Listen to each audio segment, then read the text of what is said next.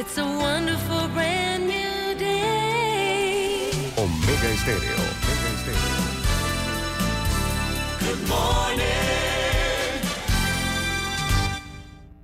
Las opiniones y comentarios vertidos en este programa son responsabilidad de cada uno de sus participantes y no de esta empresa radial. Son las 7.30 de la mañana, hora de un buen café y hora de Infoanálisis, el programa de información y análisis más profundo de Panamá. Infoanálisis con Guillermo Antonio Adames, Rubén Darío Murgas, Camila Adames Arias y Milton Enríquez. Infoanálisis por los 107.3 de Omega Estéreo.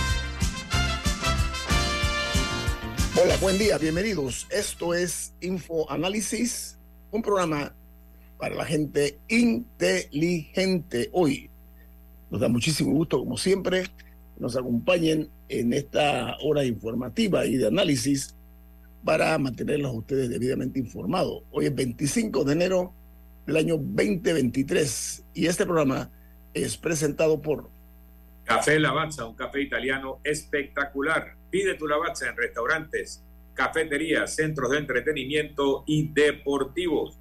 Y ahora pide Lavazza orgánico en Deli Gourmet. Café Lavazza, un café para gente inteligente y con buen gusto. Presenta Infoanálisis. Pero Infoanálisis se ve en video, en vivo, a través de Facebook Live, en sus teléfonos móviles o celulares, en sus tabletas, en sus computadoras. Ahí pueden ver el desarrollo del programa en video. De igual manera pueden sintonizarnos en la app de Omega Stereo que está disponible tanto en Play Store como en App Store. En otra app que es gratuita también, que es TuneIn Radio, TuneIn Radio. Eh, el programa Infoanálisis, todos están eh, colgados en YouTube a su entera disposición en video, ahí pueden verlos. Y pueden sintonizar Omega Stereo e Infoanálisis, por supuesto, 24 horas al día en el canal 856, canal de Tigo. Estamos para servirles. Vamos a dar un repaso por las noticias que hoy hacen primera plana en los diarios más importantes del mundo. El New York Times titula, Estados Unidos planea enviar tanques Abrams a Ucrania, dicen altos funcionarios. El presidente Joe Biden se había resistido a enviar tanques, pero la eh, considera eh, esta medida que es la que probablemente empujará a Alemania a aprobar la transferencia de sus propios tanques. El Washington Post, su principal información es, después de las masacres en California, dice que los estadounidenses de origen asiático cargan con su dolor. Dice que los, los eh, lideran esfuerzos por el control de armas eh, para ver cómo se puede controlar, porque California está enfrentándose ya a sus límites en cuanto a la, permisividad en el uso de armas, sobre todo armas pesadas. El Wall Street Journal, su principal noticia, dice el Departamento de Justicia demanda a Google buscando dividir el negocio de la publicidad en línea. La demanda del Departamento de Justicia eh, aleja, alega que Google abusa del poder del monopolio de la industria de la tecnología publicitaria perjudicando a editores web y a los anunciantes que eh, intentan utilizar eh, productos de la competencia. En Perú, piedras, perdigones y bombas lacrimógenas dominan las protestas en la ciudad de Lima, la capital peruana, que derivan en choques con la policía y que tiene casi eh, 7 mil agentes están eh, custodiando eh, Lima, eh, lo cual ha llevado a, a, la capital peruana a tratar de estabilizarse ante la movilización de estudiantes y trabajadores que están protestando contra la presidenta de ese país. Y una noticia inquietante es que el reloj del fin del mundo sitúa a la humanidad más cerca del apocalipsis que nunca. Un grupo de expertos ubica las uh, manecillas simbólicas a 90 segundos de la medianoche por la guerra de Ucrania y sus consecuencias globales. Mientras que en Nicaragua eh, hay una encuesta que ha hecho la empresa Sid Gallup en ese país centroamericano, certificando la desaprobación de Daniel Ortega y la resignación de los nicaragüenses con su gobierno. La nota eh, agrega que el último sondeo eh, revela que la pareja presidencial se hunde en la impopularidad ante la represión y el alto costo de la vida. Eh, hay una noticia que se genera en el Banco Mundial. Dice que la empresa 3M despedirá a 2.500 empleados industriales en todo el mundo por el deterioro de la economía. Es el mayor récord de la planilla en una década que se suma a otras empresas que están recortando, están despidiendo personal, como por ejemplo Google, Meta, Amazon y otros gigantes también. El, en Argentina, la cumbre de la CELAC terminó con una fuerte discusión interna por las dictaduras de la región, incluidas las que están, por ejemplo, entre las duras críticas y reclamos eh, están el del presidente de Uruguay, que dijo, hay países acá que no respetan la democracia sobre Cuba, Venezuela y Nicaragua, se refería a la calle, la calle Pou. Y añadía eh, él que esto eh, hay que ponerle un alto a esta situación, mientras que el presidente chileno, Boris, también se sumó a las expresiones del presidente uruguayo y fue muy crítico hacia estos gobiernos mientras eh, por su parte el presidente de Argentina, Alberto Fernández, y Lula da Silva iban en otra línea. Esta noticia es producto de una investigación científica, la que les voy a dar. Dice que el olfato, el sentido del olfato de una hormiga es tan fuerte que puede detectar el cáncer. Que hay un nuevo estudio que apunta a usar hormigas y otros animales para detectar tumores de forma rápida y mucho más económica. Mientras en Estados Unidos el gobierno de Joe Biden acusa a Google de abusar del monopolio de la tecnología publicitaria.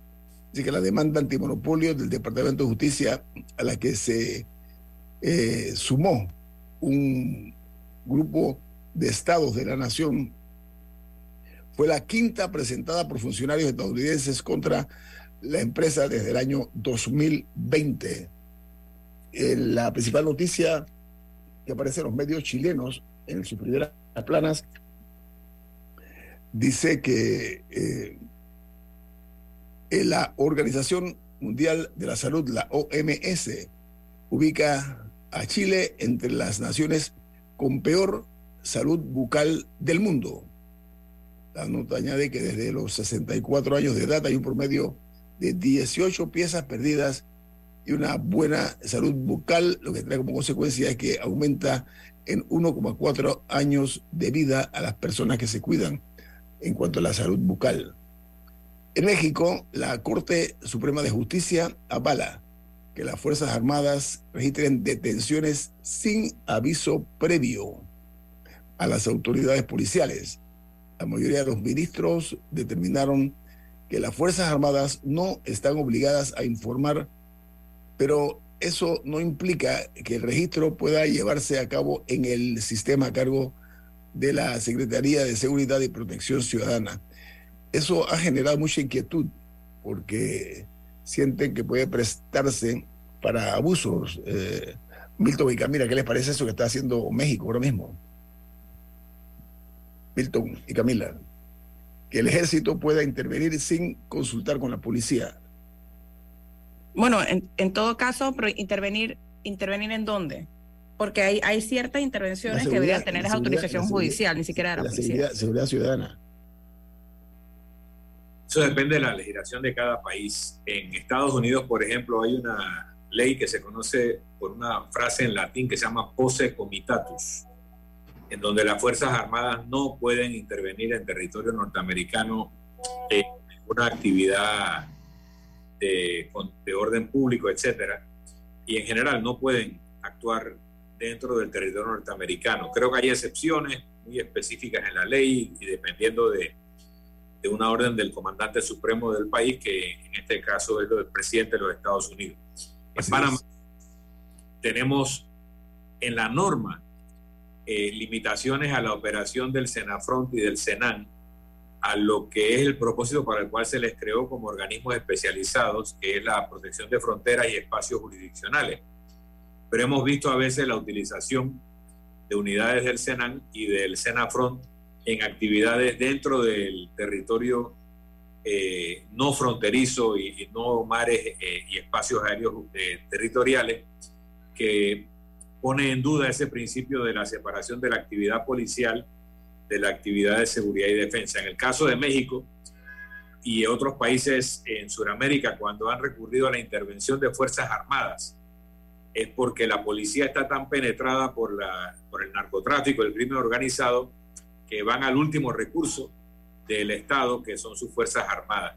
El problema cuando uno utiliza las Fuerzas Armadas ya en ese último recurso es que éstas luego se convierten en proclives de ser penetradas por el mismo crimen organizado que ya penetró la policía y ya no te queda nada.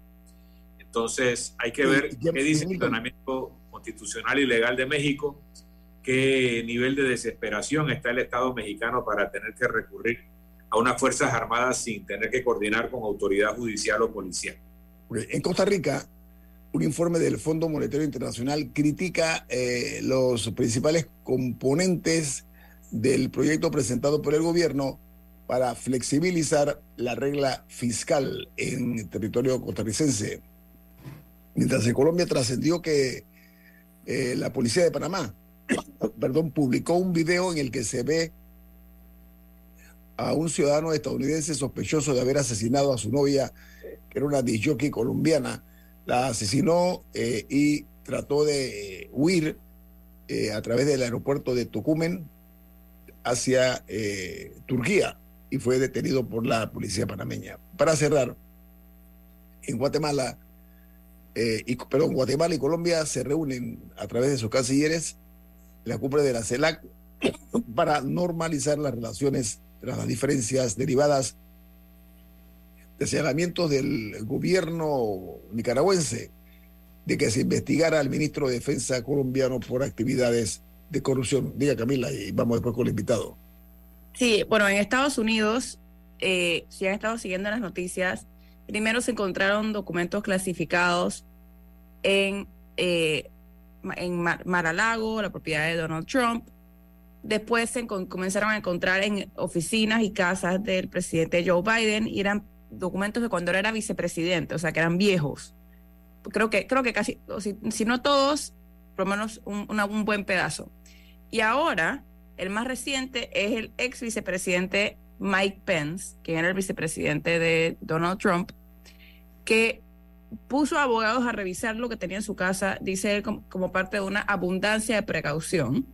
Y en, efecto encontraron documentos eh, marcados como clasificados y, se los entregaron al, creo que fue al FBI, o sea, ya se lo entregaron a las autoridades. Pero claramente esto es, una tendencia aparentemente entre autoridades y, y, lo que levanta la pregunta de si seguirán encontrando en otras residencias este tipo de documentos. Pero, quería aprovechar, quería aprovechar también brevemente, antes de irnos al cambio, para mandar un saludo de cumpleaños a una amiga de esta mesa, a Sabrina Bacal. Fue parte de esta mesa. que fue, parte, de esta mesa, quien hoy suma un año más de vida. Sabrina, muchísimas felicidades, un abrazo enorme y espero que la pases muy lindo junto a tu familia. Me sumo a esos buenos deseos de Camila. Sabrina, un abrazo. Un gran abrazo a Sabrina en su cumpleaños y que sean muchos más y parezcan muchos menos. Un abrazo en la distancia, Sabrina. Bueno, vamos al corte comercial. Esto es Info Análisis. Un programa para la gente inteligente.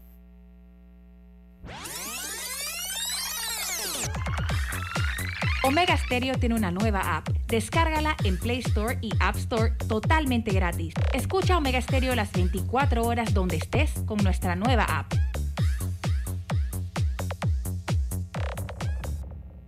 Tempo Design, tenemos Hurry Up Sale, 30% off en sofás y camas. Y con tu compra obtendrás 50% off en muebles complementarios desde el 25 al 29 de enero. Te esperamos en Tempo Design o Barrio. Promoción válida del 25 al 29 de enero del 2023. Aplican restricciones. La gente inteligente escucha InfoAnálisis. Los anunciantes inteligentes se anuncian en InfoAnálisis. Usted es inteligente. Llame al 269-2488 y todos lo sabrán. Infoanálisis, de lunes a viernes de 7 y 30, 8 y 30 de la mañana, en donde se anuncian los que saben. Si eres jubilado, te invitamos a aprovechar las oportunidades de recibir tus pagos en una cuenta de ahorros Banismo. Disfruta el esfuerzo de toda tu vida. Solicítala en tu sucursal Banismo. Contamos contigo para defender la voz de todos los panameños en la elección general de 2024, como Don Rafa. Vea, yo fui el primerito en inscribirme como miembro de mesa en mi pueblo. Oh, ahora soy el responsable de contar cada voto de mi gente. Inscríbete tú también en tribunalcontigo.com o en cualquiera de nuestras oficinas en todo el país. Eso de ser productor y miembro de mesa je, es un compromiso berraco, ¿yo? Tribunal Electoral. La patria la hacemos contigo. Tempo Design, tenemos Hurry Up Sale, 30% off en sofás y camas. Y con tu compra obtendrás 50% off en muebles complementarios desde el 25 al 29 de enero. Te esperamos en Tempo Design o Barrio. Promoción válida del 25 al 29 de enero del 2023. Aplican restricciones. Ya viene InfoAnálisis, el programa para gente inteligente como usted.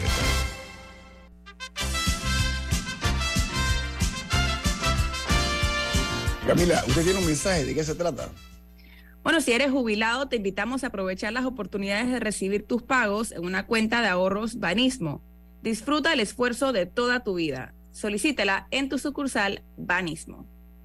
Gracias. Bueno, amigos, eh, hoy InfoAnálisis eh, tiene el gusto de abrir sus micrófonos a un ex candidato presidencial, un líder de un partido político importante, eh, un hombre con una trayectoria de esos, como decimos aquí, que ha subido por la escalera a las alturas del poder. Estamos hablando de José Blandón Figueroa. ¿Cómo está usted, don José?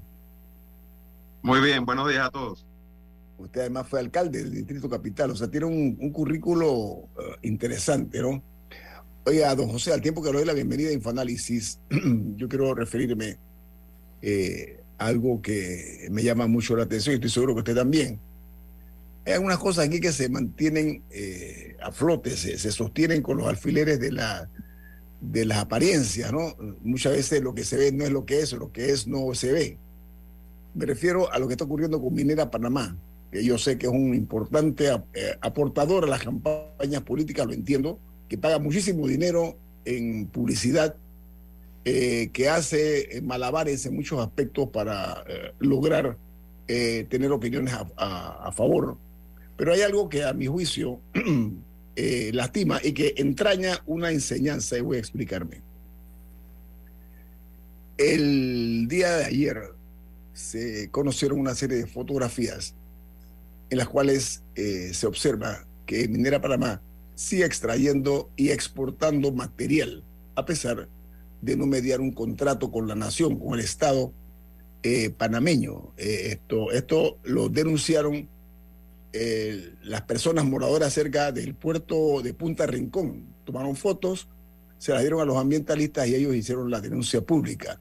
En pocas palabras, están exportando ilegalmente, aparentemente conforme a las fotos que se ven. Por su parte, el gobierno está anunciando que están avanzando para la firma del contrato con Minera Panamá y que se va a realizar una amplia consulta pública, lo cual me parece muy bien. Lo va a llevar a la Asamblea. En su opinión, señor Blandón, el hecho de la manera ilegal, como supuestamente está ocurriendo en este puerto, repito, se llama Punta Rincón, que se está extrayendo materiales y minerales en medio de una situación que es un limbo jurídico. No tienen contrato que sustente eso. ¿Qué opinión le merece, señor Blandón? Bueno, nuevamente, buenos días, gracias por la oportunidad. Mira, yo creo que este tema de la mina ha sido muy mal manejado por el gobierno. Ajá. Ha faltado más transparencia, que fluya más la información de manera tal de conocer todo lo que ha ocurrido desde que el presidente a inicios del año pasado anunció con bombos y platillos que se ha llegado a un acuerdo y un año después estamos en esta situación en la que todavía no hay un contrato firmado, en la que, como bien se denunciaba ayer, sale un barco eh, con carga en donde no está claro si eso tenía permiso el gobierno, no tenía permiso el gobierno, si bajo algún sustento legal o no. Y lo que ha privado y sigue privando es el silencio absoluto del gobierno, que no nos aclara cuál es su posición con respecto a estas situaciones. Así que yo sí creo eh, que es importante sentarnos a examinar con cuidado.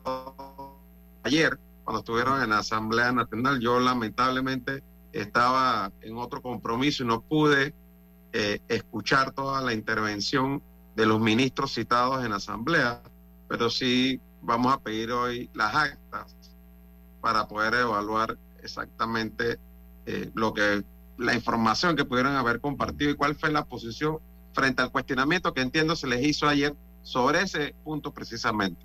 Pero no conozco, si hay alguna autorización que el gobierno dio y no sé si la existiera, cuál era el sustento, cuál es el sustento. me, me, explico. Eh, el gobierno nacional, el gobierno había anunciado esa decisión, pero a todas luces sí. pareciera hoy en día que si no hay contrato. Sí. ¿Usted Sí. recuerda, usted recuerda, don José Blandón Figueroa, el gobierno nacional había anunciado, yo no sé si con bombos o con platillos o con las dos cosas, la suspensión de toda labor de explotación y de comercialización por Minera Panamá. ¿Usted recuerda? Pero bueno, fue- ah, pero habían dicho, habían dicho de comercialización, no, no habían dicho de, de explotación. Sí, yo, yo lo que tenía entendido era que ellos seguían. La- la- que seguirían, pero no exportarían. Es- eso, eso es lo que yo también entendí. Bueno, lo que pasa es que es que el anuncio lo entendieron ellos y más nadie.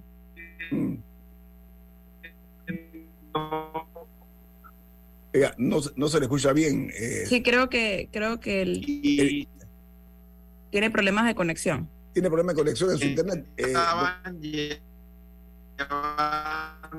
don José, eh, vuelva a conectarse porque no se escucha bien. Y disculpe, ¿no? Estaban cargando.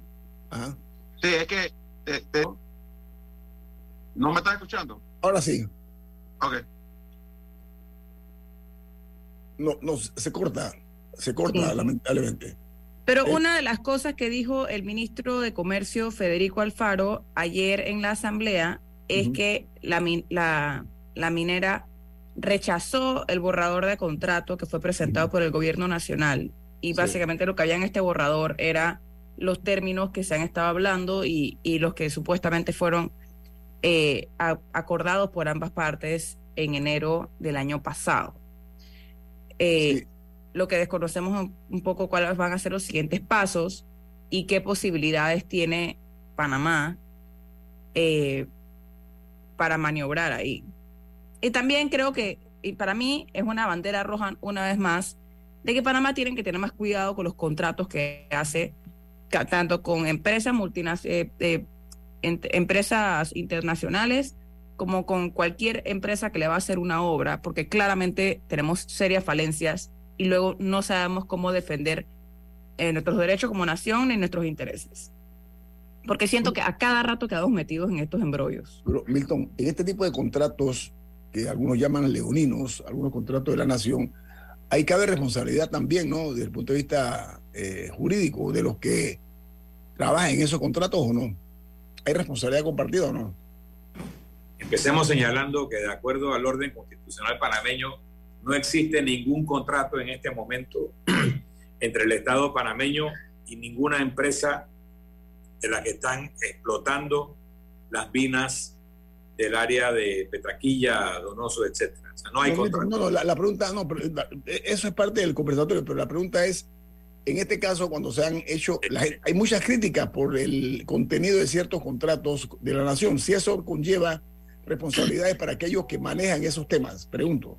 Básicamente, eh, una negociación de contrato de la naturaleza que tuvo este, que fue un contrato ley, eh, tiene una responsabilidad final de parte de la Asamblea que lo aprueba, pero dice la Constitución que los honorables diputados no son responsables legalmente por las opiniones y los votos que emitan.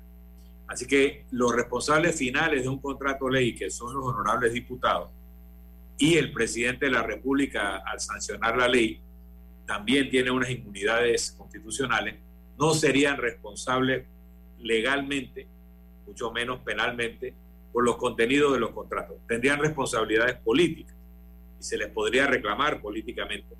Pero los que participan del proceso negociador hacen una función que puede ser descartada por los que tienen que tomar la decisión final en un contrato ley, que sería el legislativo y el ejecutivo. Entonces aquí lamentablemente no hay eso. Lo que pasa también es que el, el Estado panameño normalmente no es bien defendido por los funcionarios que lo tienen que representar. Esa es la este pregunta, esa es la pregunta. El, Este corazón, el corazón de la pregunta es esa. Ajá. Magnitudes que tenemos. Entonces se van a contratar a firmas de abogados locales o internacionales que cobran cientos de miles o millones de dólares por esa representación y que no necesariamente eh, hacen también la mejor defensa de los intereses nacionales y porque normalmente usan criterios de índole comercial. Pero, pero cuando tú estás representando un país, tienes que tener otro tipo de intereses en mente, los intereses sociales, los intereses ambientales, ecológicos, que van más allá de cuánto se paga en canon o en tasa por extracción. Don José, la pregunta que le formulé a Milton, y si me puede responder brevemente, es que aquí se ha dicho con hasta el cansancio que han habido contratos leoninos, es el término que se ha utilizado, que desfavorecen los mejores intereses del país y que no se defienden estos intereses de la nación. La pregunta mía era, usted es abogado, si eso conlleva alguna responsabilidad para los que construyen este tipo de, algunas veces, algunos mamotretos que se han visto eh, en materia jurídica, señor Blandón. Bueno, ese es un tema que, ha sido discutido. Yo recuerdo eh, Milton a Willy Cochet planteando eso muchas veces, que debe haber una responsabilidad civil para los servidores públicos cuyas acciones terminan ocasionando lesiones al Estado. Y, y si hay alguna doctrina en, en- en nuestro país en el sentido de que no, de que no son eh, responsables. Entonces, yo, yo sí creo que ese es un tema que hay que, que legislar al respecto de ello, pero también con un poco de cuidado, porque también puedes terminar generando eh, mal regulado, mal aplicado una parálisis, porque entonces nadie se va a traer a tomar ninguna decisión por la posibilidad de que me hagan a mí responsable mis bienes de cualquier equivocación o daño que ocasione mi decisión. Entonces todo el mundo va a quedar, mejor no hago nada para que no me hagan responsable después. Solo quiero señalar algo. En, en la mayor parte de las legislaciones de nuestros países, donde hay Estado de Derecho, o debe haber, existe un delito llamado eh, el- la prevaricación.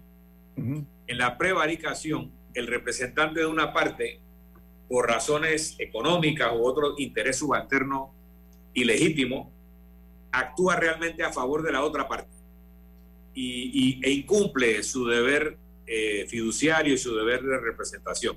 Pero aquí realmente creo que el delito de, de prevaricación se resume a la actuación ante tribunales de una forma muy limitada. Si tú hicieras una buena definición de la que es la prevaricación para casos de representantes del Estado panameño en negociaciones, pero comprobaras que ha habido una actividad dolosa, incluso a través de beneficios económicos de otra naturaleza, entonces tú lo persigues por prevaricato. No necesariamente lo haces responsable por una mala decisión eh, en sí, sino por lo que lo llevó a la mala decisión, que pudiera haber sido una conducta dolosa.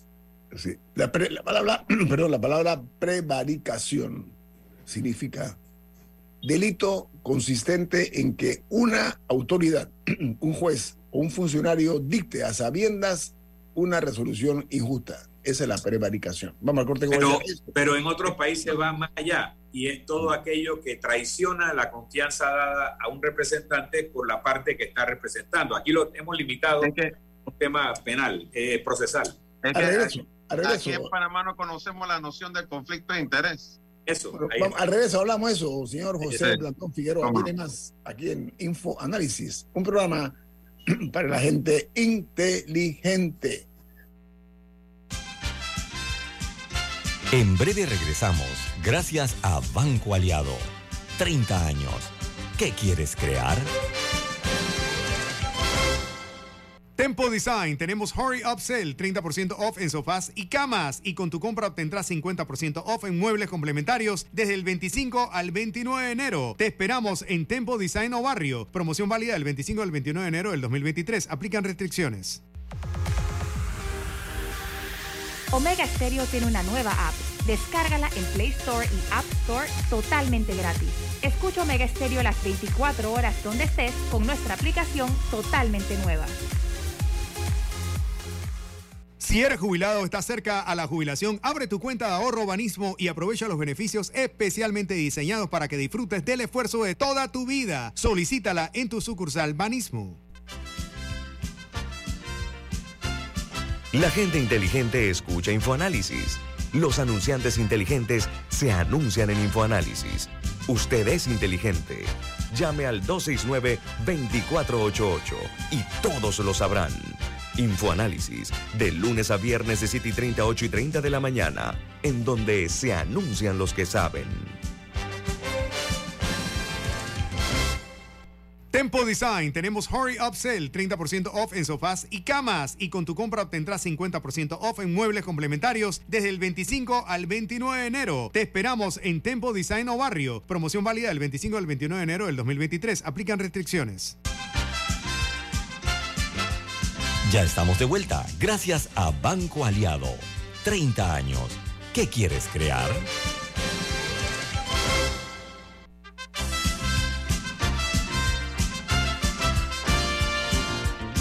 Don Milton, usted tiene un mensaje, ¿de qué se trata? Así es, Banco Aliado cumple 30 años en el mercado y te invita a generar hasta 3% de interés en tu cuenta Más Plus.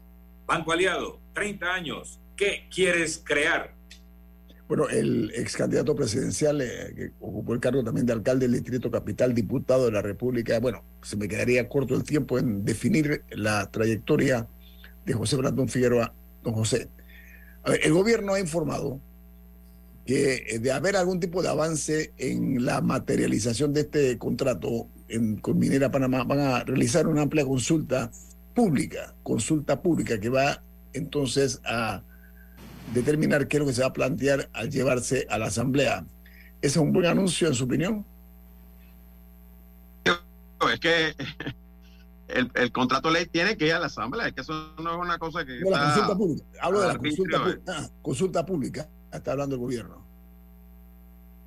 me parece bien, pero eh, la labor de hacer una consulta pública corresponde en cierta forma también a la Asamblea Nacional en el momento en que ese contrato ley llegue allí. Ellos tienen que convocar a todos los sectores que estén interesados en dar su opinión sobre ese contrato ley.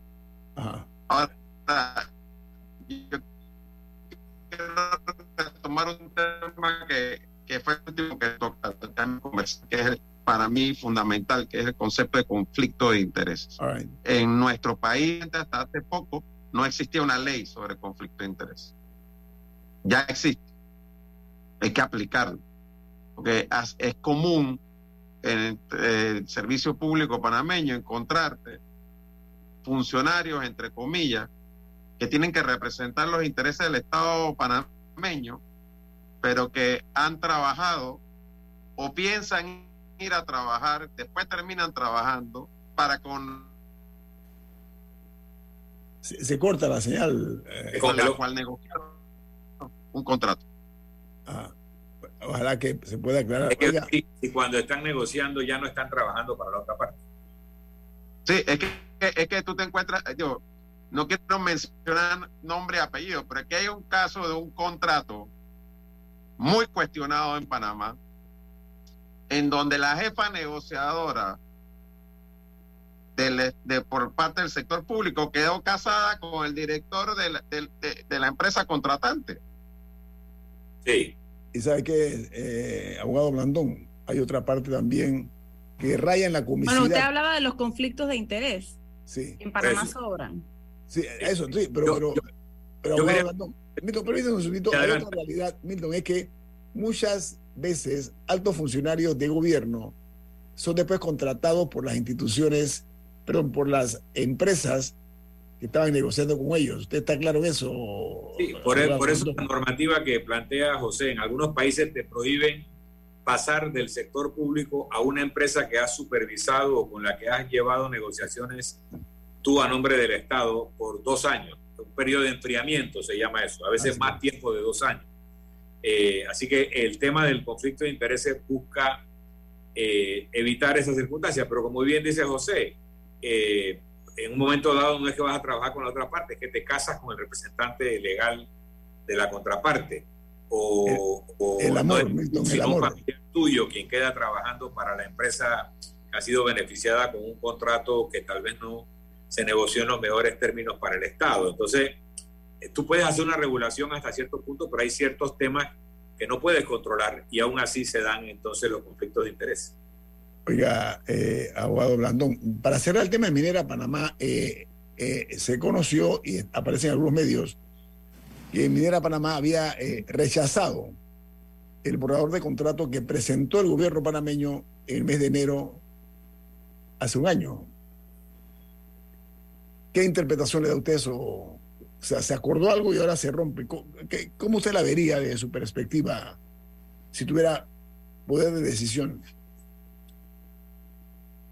Es que aquí todo se ha manejado de una manera muy ch- chambona. Es que yo no entiendo cómo el presidente de la República a principios del año pasado, reitero, anuncia este, una plata que supuestamente iba a generar ese recuerdo y dice va tanto para esto, tanto para lo otro y todo, y todo el mundo muy contento en ese momento en el gobierno. Y Eran resulta buenas que no habían noticias, firmado buenas- nada. oiga, eran buenas noticias, hay que decirlo, eh, señor Blandón, eran buenas Sí, noticias. claro, pero era una buena noticia que era solamente eh, una, Una aspiración.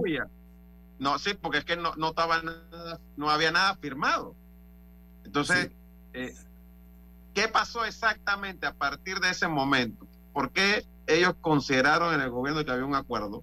Porque yo considero que hay un acuerdo cuando yo por lo menos lo, lo, lo, lo firmo así, tú sabes, le, le pongo las iniciales y digo, ok, ahora pásalo en limpio. ¿Me explico? Pero ¿qué, ¿qué fue lo que pasó entre ese momento y el momento en que estamos ahora? Que llevamos un año, porque yo te digo, yo me encontraba con gente del go- gobierno y le preguntaba cuándo van a presentar el contrato de ley a la Asamblea. Y me decían, no, es que hay unos detallitos ahí que estamos revisando, pero que ya menores, detalles menores.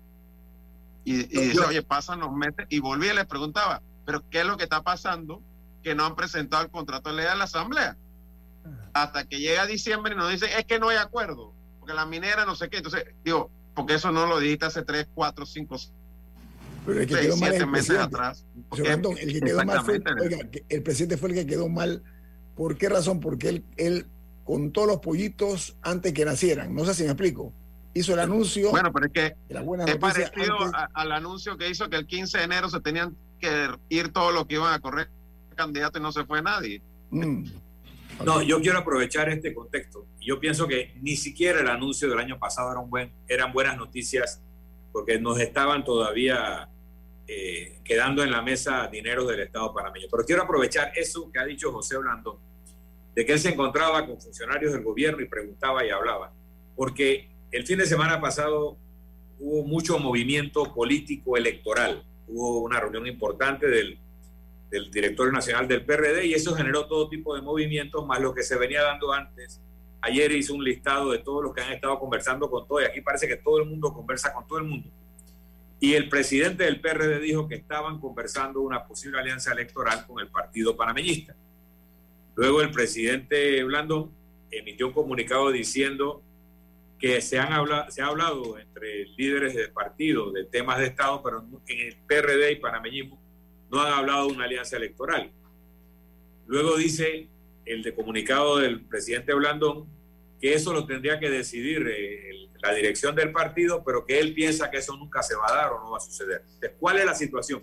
¿Cómo se puede hablar un partido opositor con representantes de los partidos de gobierno o con los funcionarios de gobierno y que no se entienda que ahí se está negociando una alianza electoral, o si es legítimo hablar de una alianza electoral PRD panameñista frente a una alianza que encabece, por ejemplo, Ricardo Martinelli, que es adversario de ambos. O sea, ¿cómo han sido esas conversaciones y hasta dónde llegan?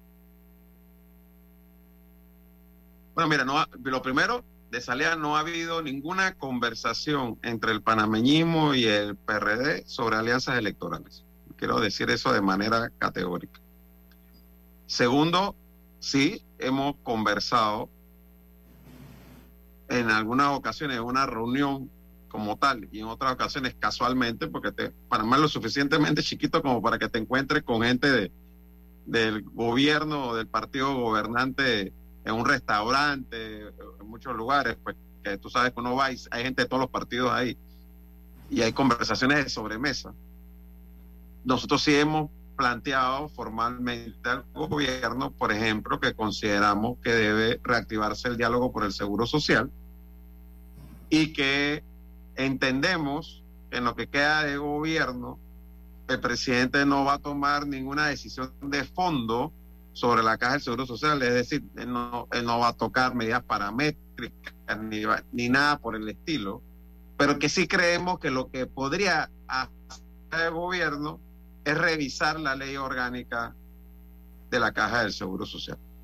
Las atribuciones de la Junta Directiva, del administrador, eh, la composición de la Junta Directiva, si hay que revisarla, cambiarla, analizar esas cosas eh, y otros aspectos de la ley orgánica que yo creo que ayudaría mucho que pudieran eh, ser revisadas y modificadas.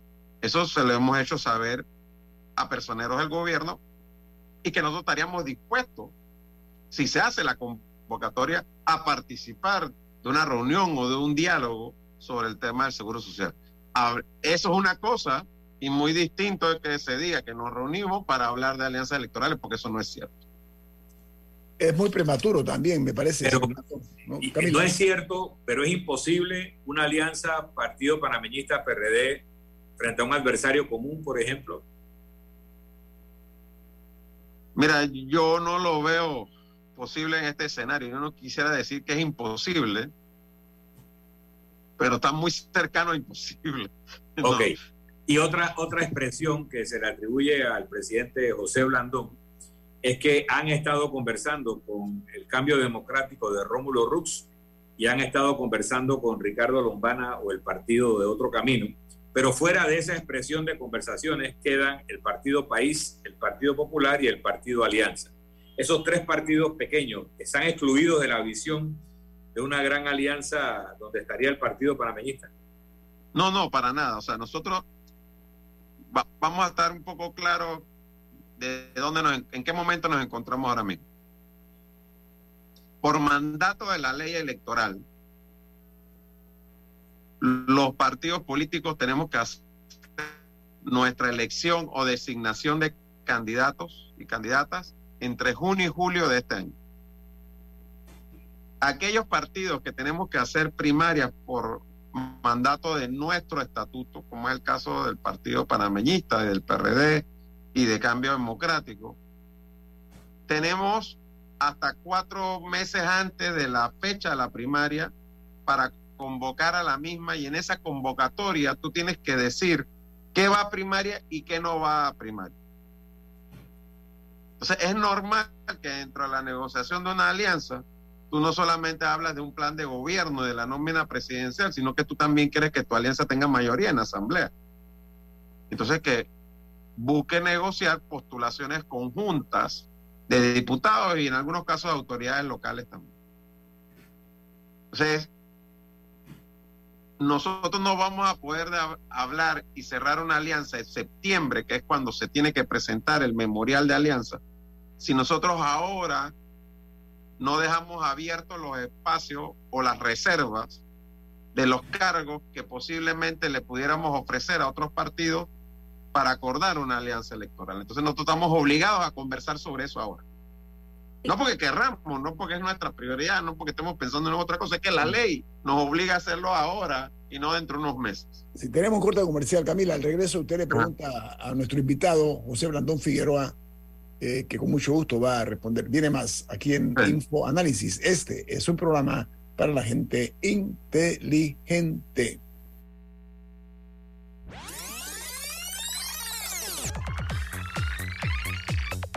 Omega Stereo tiene una nueva app. Descárgala en Play Store y App Store totalmente gratis. Escucha Omega Stereo las 24 horas donde estés con nuestra aplicación 100% renovada. Tempo Design, tenemos Hurry Up Sale, 30% off en sofás y camas. Y con tu compra obtendrás 50% off en muebles complementarios desde el 25 al 29 de enero. Te esperamos en Tempo Design o Barrio. Promoción válida del 25 al 29 de enero del 2023. Aplican restricciones. Contamos contigo para defender la voz de todos los panameños en la elección general de 2024, como don Rafa. Vea, yo fui el primerito en inscribirme como miembro de mesa en mi pueblo. Oh, ahora soy el responsable de contar cada voto de mi gente. Inscríbete tú también en tribunalcontigo.com o en cualquiera de nuestras oficinas en todo el país. Eso de ser productor y miembro de mesa je, es un compromiso berraco, ¿yo? Tribunal Electoral. La patria la hacemos contigo. La gente inteligente escucha InfoAnálisis. Los anunciantes inteligentes se anuncian en InfoAnálisis. Usted es inteligente. Llame al 269-2488 y todos lo sabrán. Infoanálisis, de lunes a viernes de 7 y 30, 8 y 30 de la mañana, en donde se anuncian los que saben. En la Casa del Software integramos el pasado y el futuro de su empresa. Somos expertos en hacer que distintos programas y bases de datos se puedan hablar entre sí, consolidando sus sistemas de información. En la Casa del Software integramos el pasado y el futuro hoy. Para más información puede contactarnos al 201-4000 o en nuestro web www.casadelsoftware.com. Tempo Design, tenemos Hurry Up Sale, 30% off en sofás y camas. Y con tu compra obtendrás 50% off en muebles complementarios desde el 25 al 29 de enero. Te esperamos en Tempo Design o Barrio. Promoción válida del 25 al 29 de enero del 2023. Aplican restricciones. Ya viene InfoAnálisis, el programa para gente inteligente como usted.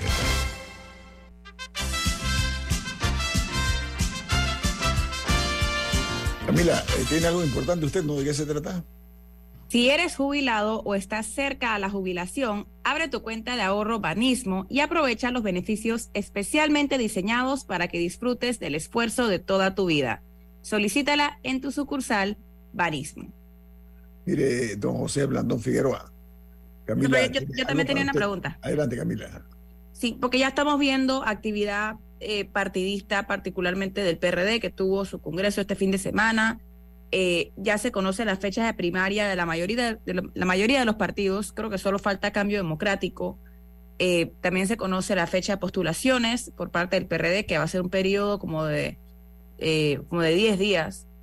¿Cuándo, ¿Cuál es el periodo de postulación del partido panameñista o todavía no lo han definido? Ya tenemos el borrador donde se establece eso. Nuestro periodo de postulación, si mal no recuerdo, va a ser del 10 al 19 de abril. Porque ah, es más tarde. Primaria... ¿Perdón? Es más tarde, lo pregunto porque el del PRD, por ejemplo, es finales de febrero. Sí, porque es que nuestras primarias son después. Nosotros tenemos las primarias el 16 de julio. Uh -huh. El PRD las tiene el 11 de junio, un mes antes. Entonces, sí, no, okay. eh, sí, no, era para tener claro porque, porque siento que hay, hay ciertos partidos, bueno, el PRD es uno que, que como, como parece tener constante actividad, Cambio Democrático parece estar un poco más en el aire y quería saber cuál, es, cuál era el estatus del partido parameñista, si ya tenían todas esas cosas definidas. Sí, ya las tenemos de, definidas y, y de hecho, pues nosotros tomamos la decisión de ser los últimos en hacer las primarias. No sé. Porque aquí, obligados a hacer primarias presidenciales, solo hay cuatro partidos, porque solo cuatro tenemos más de 100 mil inscritos. ¿no? RM, CD, eh, PRD y nosotros. Oye, hablando, hablando de números de resultados de elecciones pasadas, cuando Ricardo Martinelli asc- asciende al poder, el resultado uno a uno, le voy a decir cuáles fueron. En la elección, el PRD logró 34.9%. En pocas palabras, voto a voto, el PRD ganó esa elección. Cambio Democrático, un 32.2%. El panameñismo, 18%. Y Molirena, 6%. Ese fue el resultado. Al final hubo un matrimonio de conveniencia entre Ricardo Martinelli y Juan Carlos Varela, que terminó, para mi gusto, en un concubinato escandaloso. Eso generó desde eh, odiosidades que todavía están muy marcadas eh, hasta una fractura que creo que va a ser muy difícil que se pueda restañar esas heridas. Hablar de este tipo de, de acuerdos habiendo relaciones antinatura, por ejemplo, para mí mismo con el PRD, ¿ok? Hay históricamente cosas que los alejan más que los acerquen. En política hay quienes dicen, para su conveniencia, que en Panamá la política todo se acepta. ¿Ustedes aceptarían, eh, señor Blandón, eso que dijo Milton en su momento, de ir en alianza con el PRD? Para mí mismo. Bueno, ya lo he reiterado en muchas ocasiones que no lo vemos posible y que las co- conversaciones que nosotros estamos teniendo ahora mismo de alianzas no son con el PRD, son con el CD, con País y que se están sumando ahora el Oiga, Partido Popular y el Partido Alianza para una posible alianza, porque eso se va a concretar después de que cada partido pase por sus procesos internos entre junio y julio de este año. Nosotros lo que planteamos ayer fue que a mí me parece conveniente para el país, y no lo vengo diciendo desde ayer, lo vengo diciendo desde el 2020, que los líderes opositores que tenemos aspiraciones presidenciales para el 2024, llámese José Blandón, llámese Rómulo Rux y Ricardo Lombana, tenemos una responsabilidad como dirigentes de al menos sentarnos a conversar, no sobre una alianza, sino sobre la situación del país. A mí me preocupa la situación de la Caja del Seguro Social. Rómulo dice que a él le preocupa y Lomana dice que a él le preocupa. Entonces, ¿por qué no nos podemos sentar los tres a hablar de eso y como fuerza opositora conjunta, si hay puntos en común, presionar al gobierno para que haga lo que tiene que hacer en el tiempo que le queda? No querer hacerlo es un cálculo meramente electoral. Ahí sí, se está pensando solamente en la elección. Es que no me quiero sentar porque no quiero poner en duda mi liderazgo, porque entonces van a decir, no, señores, ¿te preocupa de verdad lo que está pasando en el país? Si te preocupa de verdad, tú tienes que tener la capacidad de poder sentarte con otros líderes políticos, aunque no tengas todos los puntos de coincidencia con ellos, para hablar de los temas que son urgentes para el país, como los reteros. Para mí no hay nada más grave y más urgente ahora mismo que la crisis de la caja del Seguro Social. Entonces, si yo me tengo que sentar con el gobierno que tiene hoy el PRD, el control del gobierno y la potestad de tomar decisiones, para, para ver qué vamos a hacer con la caja del Seguro Social, me siento con ellos. Y si me, tiendo- me tengo que sentar con otros partidos de oposición para hablar del mismo tema, me tengo que sentar con ellos. Y si hay que sentarse con los empresarios también y con el sector trabajador igual.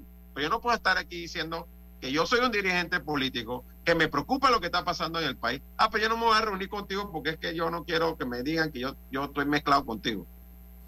Eso Pero es una- serio. En estas conversaciones ya en la parte electoral nuevamente, los únicos aspirantes viables para una coalición con la que me estarían hablando ustedes serían los líderes de los partidos políticos que están sentándose, o ustedes podrían hacer una coalición y luego tener un candidato que no sea ninguno de ustedes, pero que sea alguno de los independientes que ha recogido firmas o que sea personas como el expresidente Martín Torrijos, que se dice que la está buscando. O sea, ¿a dónde llegan los límites de una conversación así? Mira, yo, eh, yo, no creo eso de los iluminados que están por allá jugando golf en, en Boquete y van a venir de la nada, que los van a, le van a tocar la puerta en la casa para que venga tú a ser candidato, ¿no?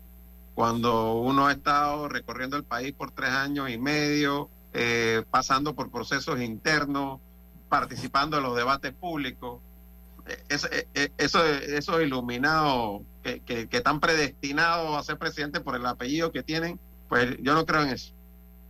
Aquí hay que ganarse las cosas con su trabajo. Eh, pero sí creo que nosotros estamos más que abiertos a ampliar esta, esta coalición que está empezando a gestarse. Y te reitero, así como he invitado a otros sectores a, sumarse a dos cosas. ¿eh?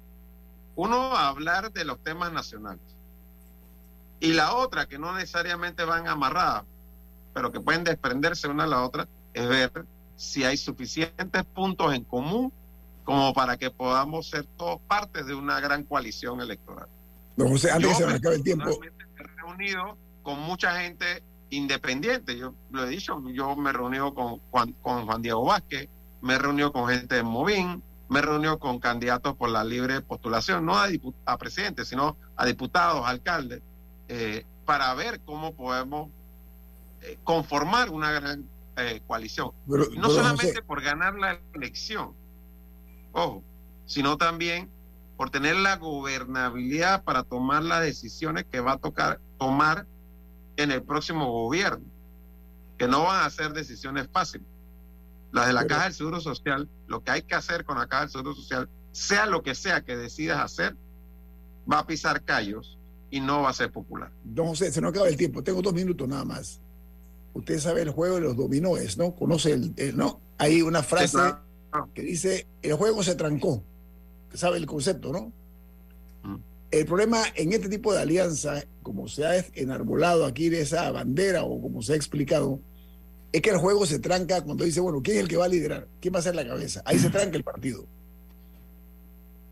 Bueno, mira, en el caso nuestro, nosotros hemos planteado claramente que por supuesto que nosotros aspiramos a presidir una alianza de oposición, pero que en agosto próximo, eh, que consideramos el tiempo para empezar ya a concretar una alianza de oposición, a pasar del discurso a los hechos, tenemos que buscar eh, referentes objetivos para mí, encuestas, por ejemplo, cantidad de inscritos, eh, oferta electoral, para efecto de determinar lo más objetivamente posible cuál es la figura que más serviría para efecto de que llevar esa alianza electoral al triunfo en el 2024. Pero sería un acto Si de no soy yo, por ejemplo, le he dicho, si no soy yo, yo no voy a ser un obstáculo para conformar una alianza electoral. Sí, el Pero problema, aquel que viene diciendo, o yo soy la cabeza o no hay alianza, para mí, ese realmente no está demostrando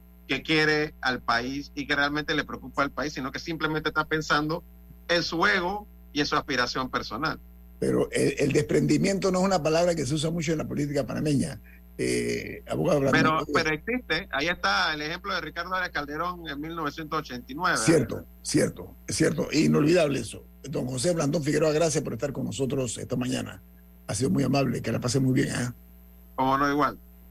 Milton, ¿quién despide Infoanálisis? Nos vamos, pero lo hacemos disfrutando una deliciosa taza del café Lavazza. Pide tu Lavazza en restaurantes, cafeterías, centros de entretenimiento y deportivo. Y ahora pide tu Lavazza orgánico en Deli Gourmet. Café Lavazza, un café para gente inteligente y con buen gusto. Despide Infoanálisis. Ha finalizado el infoanálisis de hoy. Continúe con la mejor franja informativa matutina aquí en Omega Estéreo 107.3, Cadena Nacional.